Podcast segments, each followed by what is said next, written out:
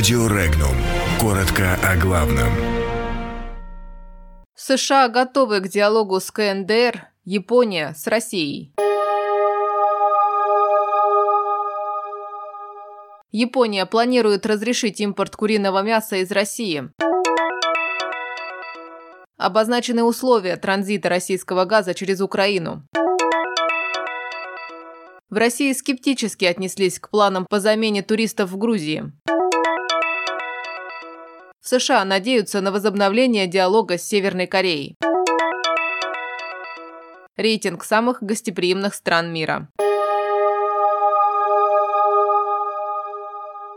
Власти Японии планируют отменить запрет на импорт куриного мяса из России, чтобы удовлетворить растущий спрос на внутреннем рынке страны. По данным СМИ, соответствующее соглашение может быть достигнуто в ходе встречи российского лидера Владимира Путина с премьер-министром Японии Синдзо Абе на полях саммита G20 в Осаке. По мнению СМИ, Абе надеется использовать это соглашение в качестве еще одного шага по достижению мирного договора с Россией.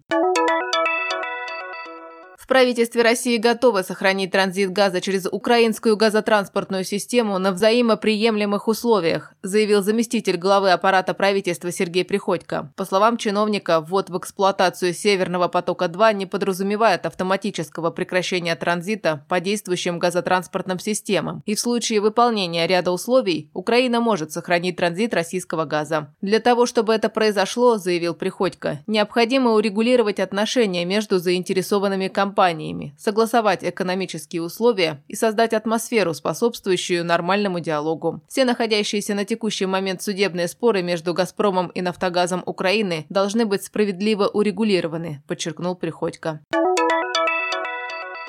Ввергнутые в крайнюю степень нищеты украинские граждане не могут позволить себе отдых даже на территории Грузии, а потому не могут заменить российских туристов в этой стране. Выдвинутую экс-президентом Грузии Михаилом Саакашвили идею прокомментировал председатель Комитета Совета Федерации по информационной политике Алексей Пушков на своей странице в Твиттере. По мнению российского сенатора, украинцы не могут заменить туристов из России в Грузии. Между тем, напоминает сенатор, только в 2018 году территория территорию Грузии посетили почти полтора миллиона российских граждан. Ранее Михаил Саакашвили призвал украинцев ехать на отдых в Грузию и даже пообещал договориться о снижении цены с украинскими и грузинскими авиаперевозчиками.